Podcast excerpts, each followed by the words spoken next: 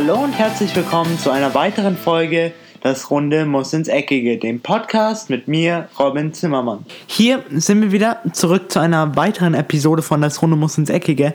Diese Woche haben wir man muss ja eigentlich schon fast sagen, schon wieder Spiele für euch, denn wir hatten ja ähm, jetzt letzte Woche eine sogenannte englische Woche in allen europäischen Ligen. Das kommt nicht ganz so häufig vor, aber heute oder diese Woche war es eben der Fall und deswegen habe ich mir gedacht, ich gehe trotzdem durch vier Spiele, werde ich mir raussuchen von jeder Liga oder von jeden, jeder Liga ein Spiel natürlich, das mit euch durchgehen, aber ich werde euch heute nicht über die Tabelle und über die anderen Spiele informieren, sondern da werde ich mehr dann an der äh, Montagsfolge oder bei der Montagsfolge eingehen. Da werden wir dann einfach eine größere Folge oder eine größere Edition von Bundesliga, von der Premier League, von der Serie A und von der La Liga machen. Denn für heute hatte ich mir noch überlegt, da wir ja unter der Woche die Auslosung und die Bekanntgabe des Team of the Years von FIFA bekommen haben, auch den Weltfußballer. Herzlichen Glückwunsch an dieser Stelle an Luka Modric, wie ich finde, absolut verdient. Er löst seit 2008 endlich mal wieder die zwei größten Fußballer der Welt ab, wie ich immer so gerne behaupte, und die größten Fußballer, die je auf diesem Planeten gespielt haben, und zwar Cristiano Ronaldo und Messi. Aber ich muss auch sagen, dass es auf jeden Fall dieses Jahr verdient war, denn weder Ronaldo noch Messi hatten so einen großen Einfluss auf ihr Team und haben ihr Team sowohl bei der Weltmeisterschaft als auch im Club so weitergebracht wie eben ein Luka Modric. Bevor wir jetzt aber genauer auf äh, die FIFA-Wahl eingehen und insbesondere möchte ich mich da auch auf die ähm, Top 11 konzentrieren, weil da waren doch ein paar Entscheidungen dabei, wo ich mir so gedacht habe, yeah, komisch. Aber zunächst einmal wollte ich starten mit der Bundesliga und hier habe ich mir für mich ein Topspiel rausgesucht, weil ich doch beide Spielstile von beiden Mannschaften sehr, sehr interessant fand. Und zwar ist das Borussia Mönchengladbach gegen Eintracht Frankfurt. Beide Mannschaften, Gladbach ist besser in die Saison gestartet als Eintracht Frankfurt. Frankfurt mit ihrem neuen Trainer Adi Hütter nach, dem, nach der Klasse-Saison letztes Jahr mit Nico Kovac ein bisschen schwierig gestartet. Die Mannschaft von Dieter Hecking doch deutlich besser und man muss auch allgemein in diesem Spiel sagen, waren die Fohlen besser. Die Frankfurter hatten wirklich sehr viele Chancen, aber obwohl sie sehr hochqualitativ oder qualitativ hochwertige Chancen hatten, hatten sie keine hochqualitativen Abschüsse und daran mangelt es einfach aktuell den Frankfurtern, was dann auch Adi Hütter nach dem Spiel sehr, sehr deutlich und sehr, sehr gut zusammengefasst hat, wie ich finde. Wir kassieren hinten zu viele Tore und wir schießen vorne zu wenig. So einfach kann Fußball sein und so einfach ist schlussendlich auch Fußball, denn es kommt nicht darauf an, schlussendlich wie gut deine Abwehr ist, sondern es kommt nur darauf an, ob du mehr Tore schießt als der Gegner. Und das tut eben Frankfurt aktuell nicht. Und so ging auch dieses ähm, Spiel verdient 3 zu 1 für Gladbach aus äh, die sich aber in der ersten Halbzeit relativ schwer taten, weil beide Mannschaften relativ ausgeglichen waren. Sie hatten beide doch vorne Chancen, hatten sie aber beide nicht nutzen können. Aber dann in der 56. Minute legte Gladbach los und zwar durch äh, Alessandro Player, der von Nizza in der Sommertransferphase gekommen ist, der somit sein erstes Tor für Borussia Mönchengladbach erzielte. In der 65. Minute erzielten sie so dann noch das 2 zu 0 durch Torgen Hazard. Zwischenzeitlich konnte Ante Rebic in der 73. Minute nochmal verkürzen und in der 85. Minute machte dann Gladbach endgültig den Deckel drauf. Trotzdem, dieses Spiel hätte auch noch höher ausgehen können, denn Kevin Trapp war wieder mal sehr, sehr stark für die ähm, Frankfurter. Nur ihr Problem ist halt, dass die Abwehr nicht ganz funktioniert und der Sturm rund um um Ante Rebic, dem Frankfurter Superstar in Anführungszeichen, hat sich auch noch nicht ganz gefunden. Die einzigste Liga, die an diesem oder unter der Woche jetzt nicht in Betrieb war, war die Premier League, denn die setzten aus wegen dem EFA Cup, einem der zwei Ligapokale in England. Unter anderem hat man den Carabao Cup und den EFA Cup. Beide Pokale sind für englische Vereine nicht das Nonplusultra. Also das ist jetzt nicht so wie in Deutschland, wo alle kleinen Mannschaften versuchen werden, das zu gewinnen und alle großen Mannschaften natürlich auch. In England ist es mehr so gut, wir sehen das jetzt so ein bisschen als Pause an für den eigentlichen Ligabetrieb, weil wenn man sich ein bisschen mit der englischen Fußballkultur auskennt, ist das Nonplusultra auf jeden Fall der Premier League Titel, weil das für mich auch absolut der schwerste Ligatitel ähm, ist, den man gewinnen kann in dem aktuellen europäischen Fußball, weil man einfach so viele hochkarätige Spiele hat, Spiel oder Vereine hat. Man hat wirklich Superstars um Superstars in dieser Liga. Man hat auch keine Winterpause, was es nochmal schwieriger macht. Die Spieler müssen einfach über 40 Spiele oder 38 Spiele natürlich für einen Verein immer perfekt performen. Kleine Mannschaften tun auch alles, um die großen Mannschaften zu ärgern. Von des, deswegen muss ich immer noch sagen, für mich die Premier League auf jeden Fall die interessanteste Liga. Aber jetzt wollen wir uns doch nicht mehr lange mit der Premier League beschäftigen und mehr mit dem EFL Cup, denn hier hatten wir doch ein sehr, sehr schönes Matchup, wie ich fand. Und zwar war das das Matchup zwischen Liverpool und Chelsea, was auch am Wochenende stattfinden wird, was ich euch nur ans Herz legen kann, ähm, dass ihr euch das anschaut, denn es wird auf jeden Fall ein super Spiel. Beide Mannschaften ähm, super in die Saison gestartet, sowohl die Mannschaft von Maurizio Sarri als auch die Mannschaft von Jürgen Klopp. Mannschaft von Jürgen Klopp immer noch keinen Punkt verloren, wirklich Weltklasse vorne, kassieren fast keine Tore hinten. Von daher, das wird auf jeden Fall eine Aufgabe für den FC Chelsea.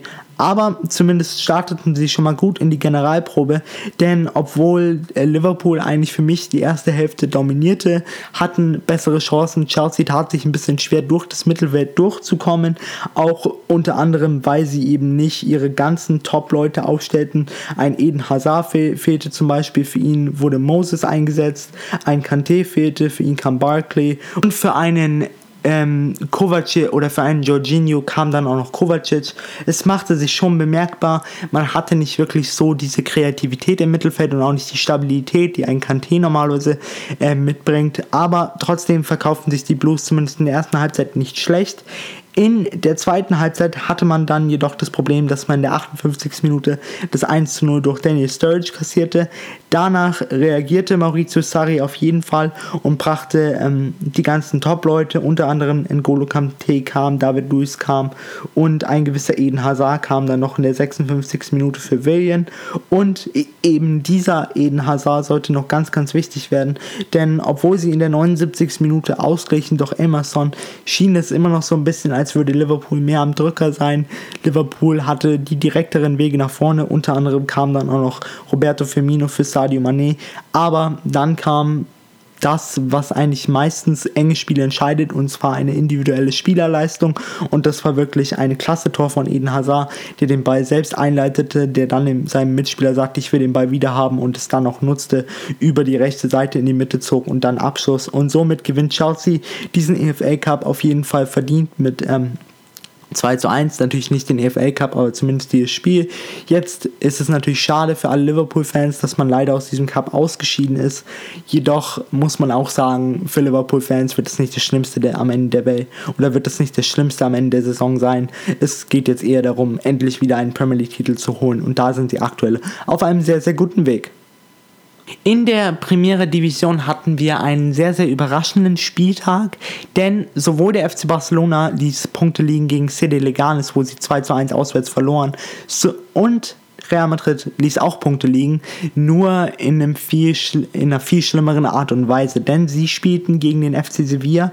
Der FC Sevilla ist bekanntlich oder bekannt dafür, dass er gerne große Mannschaften in Spanien ärgern kann und auch international, zumindest was die Europa League angeht, sehr, sehr stark ist. Hat man auch letzte Saison in der Champions League gesehen, im Viertelfinale gegen den FC Bayern, dass sie auf jeden Fall eine sehr, sehr gute Mannschaft sind.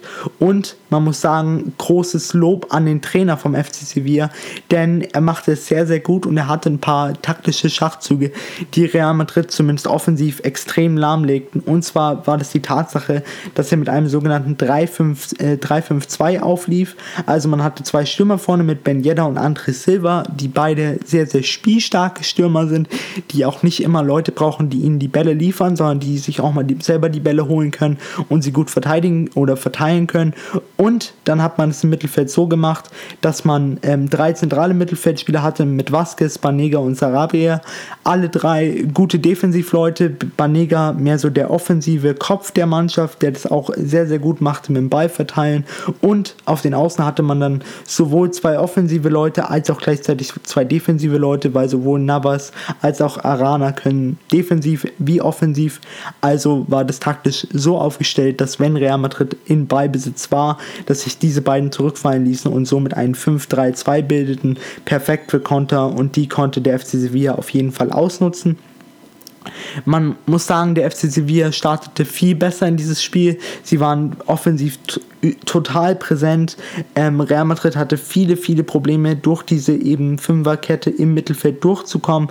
Und so bekamen sie gleich mal zwei Paukenschläge, und zwar in der 17. und 21. Minute. Doch beides mal André Silva, der das 1-0 und das 2-0 erzielte. Und kurz vor der Halbzeit kam dann sogar noch das 3-0 durch Wisam Ben Yedda. In der zweiten Halbzeit hat man sich dann vielleicht gedacht, könnte sich das jetzt ein bisschen ändern, weil der FC Sevilla doch sehr, sehr viel in der ersten Halbzeit tun musste. Sie mussten viel laufen, aber natürlich ein 3-0 aufholen schafft auch nicht immer Real Madrid. Sie taten was auf jeden Fall dafür. In der 55. Minute schossen sie sogar ein Tor, dachte man zunächst mal, aber es wurde dann aberkannt durch äh, den Videoschiedsrichter. Somit blieb es beim 3 zu 0.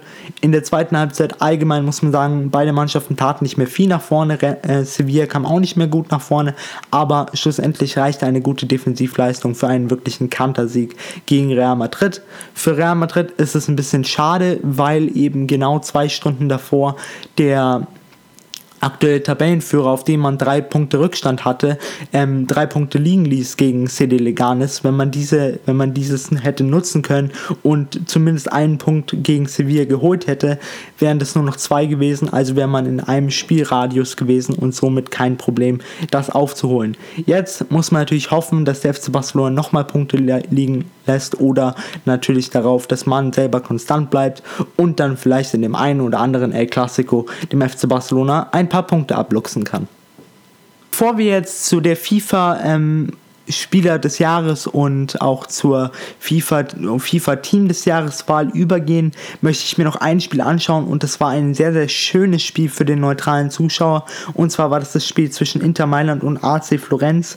Für den neutralen Zuschauer war hier wirklich viel geboten, wie ich allgemein finde, seit dieser Saison der Serie A, die sich wirklich gemausert haben, die viele richtig gute Spieler geholt haben, eben das Nonplusultra ist Cristiano Ronaldo, aber nicht nur der, sondern auch die kleineren, in Anführungszeichen, Anführungszeichen Vereine wie jetzt eben Inter Mailand oder AC Florenz haben sich auch gemausert und machen den italienischen Fußball wieder attraktiv für eben diese neutralen Zuschauer.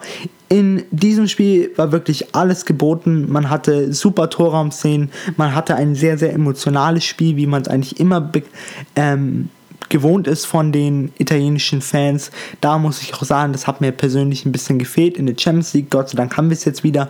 Wir haben jetzt wieder diese Champions League Atmosphäre für Inter Mailand zum Beispiel. Und das ist einfach schön zu sehen, dass die italienischen Fans sich so darauf freuen, aber es eben auch schaffen, diese Stimmung in ihrem Ligabetrieb auch hochzuhalten.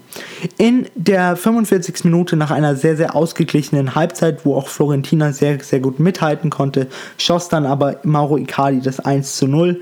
In der zweiten zweiten Halbzeit ging das Ganze weiter. In der 53. Minute hatte man einen kleinen Schock aus Sicht von Inter Mailand, denn Milan Skriniar, der kroatische Innenverteidiger schoss leider ein Eigentor und somit stand es zwischenzeitlich 1 zu 1. Aber dann natürlich, wie es in der Serie A eigentlich sein muss, durch einen emotionalen Schusspunkt in der 77. Minute durch Danielo De Ambrosi ähm, schoss Inter Mailand das 2 zu 1 und gewinnt somit dieses Spiel verdient. Aber auch hier ein großes Lob an Florentina, die es geschafft haben, obwohl sie auswärts gespielt haben, im San Siro, was auf jeden Fall nicht einfach ist, weil wenn man mal im San Siro war und diese Stimmung mal mitkriegt, auch über den Fernseher, dann ist das wirklich ein Hexenkessel und da so gut mitzuhalten, wie sie es eben getan haben und hätten sie ihre Chancen vorne ein bisschen be besser genutzt, wäre da auf jeden Fall mehr drin gewesen. Trotzdem soll man, sollte man sich als Florentiner keine Vorwürfe machen, denn das war keineswegs eine schlechte Leistung. Jetzt kommen wir endlich zu dem Thema, um das sich die eigentliche oder das eigentliche Thema, um was sich die heutige Folge drehen soll. Und zwar sind das die FIFA Awards. Hier habe ich ein bisschen Angst vor diesem Thema, weil es könnte ein paar strittige Meinungen geben und ein paar Diskussionen geben, nachdem ihr diesen Podcast gehört habt. Denn was zumindest die FIFA ähm, oder das FIFA World Team oder die World Top 11 angeht, habe ich so ein bisschen eine andere Meinung wie die meisten Journalisten und auch die meisten Fans, die sich sehr darüber gefreut haben. Deswegen hört euch erstmal meine Meinung an. Ich würde mich auf jeden Fall über eure Meinung hören, die ihr mir sowohl auf Twitter mitteilen könnt, über Robin underscore Podcast ähm, auch über, also einfach das Runde muss ins Ecke eingeben, dann findet ihr das auch. Auch bei Instagram, Robin underscore Podcast findet ihr mich oder eben über Facebook. Aber jetzt erstmal zu meiner Meinung. ich möchte erstmal loslegen mit dem oder nochmal Luka Modric gratulieren für den World Fußballer oder den besten Fußballer der Saison 2017-2018, weil er es für mich auf jeden Fall verdient hat. Er war für mich der beste Fußballer, den wir 2017 und 2018 gesehen haben. Er hat sowohl für Real Madrid sehr, sehr viel getan und sehr, viel, sehr, sehr viel dazu beigetragen, dass sie so erfolgreich spielen konnten über die letzte Saison und zum dritten Mal hintereinander die Champions League verteidigen konnten. Aber auch eben für Kroatien war er unfassbar stark und ähm, zog sie als Kapitän, wie ich finde, bis ins Finale der WM und auch verdient bis ins Finale der WM. Von daher das erste Mal seit 2008 nicht Cristiano Ronaldo oder Lionel Messi, sondern verdient Luka Modric. Jetzt haben wir, jetzt geht's los. Also wir haben zunächst einmal den Pushcast Award. Das ist der Award für das beste Tor, das schönste Tor des Jahres. Hier hatte man zum Auswahl das Cristiano Ronaldo Tor gegen Juventus Turin, das Bay Tor gegen ähm, Liverpool im Finale. Aber es wurde das Mohamed Salah Tor und zwar gegen Everton. Hier habe ich eine geteilte Meinung, denn dieses Tor war zwar schön und dieses Tor war richtig gut, aber so ein Tor schießt Messi fünf bis zehn Mal pro Saison. Von daher, ich sehe das mehr so als Trostpreis für Mohamed Salah, weil er eben nicht Weltfußballer geworden ist und dann kommen wir noch auf ein anderes Thema zu sprechen, wo er für mich ein bisschen vernachlässigt wurde, auch komplett uns, ähm, auch komplett nicht gerecht. Aber dieser Pushkas Award, ich würde ihn nicht als sehr genauen oder sehr richtigen Award dieses Jahr bezeichnen, sondern eher als kleines Trostpflaster für Mohamed Salah. Jetzt kommen wir aber zur eigentlichen, zum eigentlichen Team of the Year und zwar haben wir im Tor David de Gea. Ja, David de Gea ist ein sehr, sehr guter Keeper für Manchester United, wirklich das Nonplusultra, der sie auch immer wieder rettet, aber international habe ich da so ein bisschen meine Probleme mit ihm. Und die FIFA sollte sich nach internationalem sowie nationalem Fußball richten. Und wenn es danach ging, ist für mich David Gea nicht die Nummer 1, sondern für mich wäre das eher ein Keylor Navas, der, wie ich finde, schon seit Jahren vernachlässigt wird. Auch ein Gianluigi Buffon, der es verdient hätte so wie im letzten Jahr, aber eben ein ähm, Keylor Navas, weil ich würde mal anmaßen, ohne ihn hätte Real Madrid es nicht geschafft, dreimal die Champions League zu gewinnen. Das Problem bei Keylor Navas ist, falls sich jetzt manche von euch fragen, ja, warum ist das eigentlich nicht so? Warum ist der nie im Team of the Year? Keylor Navas ist kein Name. Also die FIFA braucht Namen, die FIFA braucht Leute, die sie vermarkten kann. Und ein Keylor Navas ist zwar ein Begriff für viele, aber kein Name wie eben ein Manuel Neuer oder ein David Gea oder ein Thibaut Courtois und wie sie alle heißen, Jan Oblak. Da könnte man eine ewig lange Liste aufstellen. Keylor Navas würde leider nur nicht vorkommen, weil er eben nicht so aus der Mannschaft von Real Madrid rausstecht, wie es andere Keeper bei anderen Vereinen tun. Dann zur nächsten etwas strittigen Position, was zumindest äh, meine Meinung angeht. Und zwar haben wir Dani Alves auf der Rechtsverteidigerposition und hier möchte ich nur mal anmaßen, also damit möchte ich niemandem zu nahe treten, aber das habe ich schon mal gesagt. Dani Alves muss wirklich viel, viel wissen über gewisse Journalisten und sehr, sehr viel Geheimnisse wissen, die vielleicht nicht an die ähm, Öffentlichkeit kommen sollen, denn ansonsten hätte er, glaube ich, für mich keine Chance, da irgendwie reinzukommen. Also er muss sie eigentlich schon erpressen. Klar, das ist jetzt eine Anmaßung und das stimmt auf jeden Fall nicht, da bin ich mir sicher. Aber warum er eben in das ähm, World Team reingekommen ist, verstehe ich nicht. Es gibt für mich so viele Rechtsverteidiger, die auf jeden Fall besser gespielt haben, wie eben ein Dani Carvajal mit ebenfalls drei ähm, Champions League Titeln hintereinander. Ein Kyle Walker hat für Manchester City eine klasse Saison gespielt, aber eben auch ein Joshua Kimmich hat für mich auf einem grundlegenden höheren Niveau wie eben ein Dani Alves von PSG gespielt. Auf der Innenverteidigerposition haben wir die Real Madrid Innenverteidigung und auch auf der Linksverteidigerposition haben wir einen Real Madrid Spieler.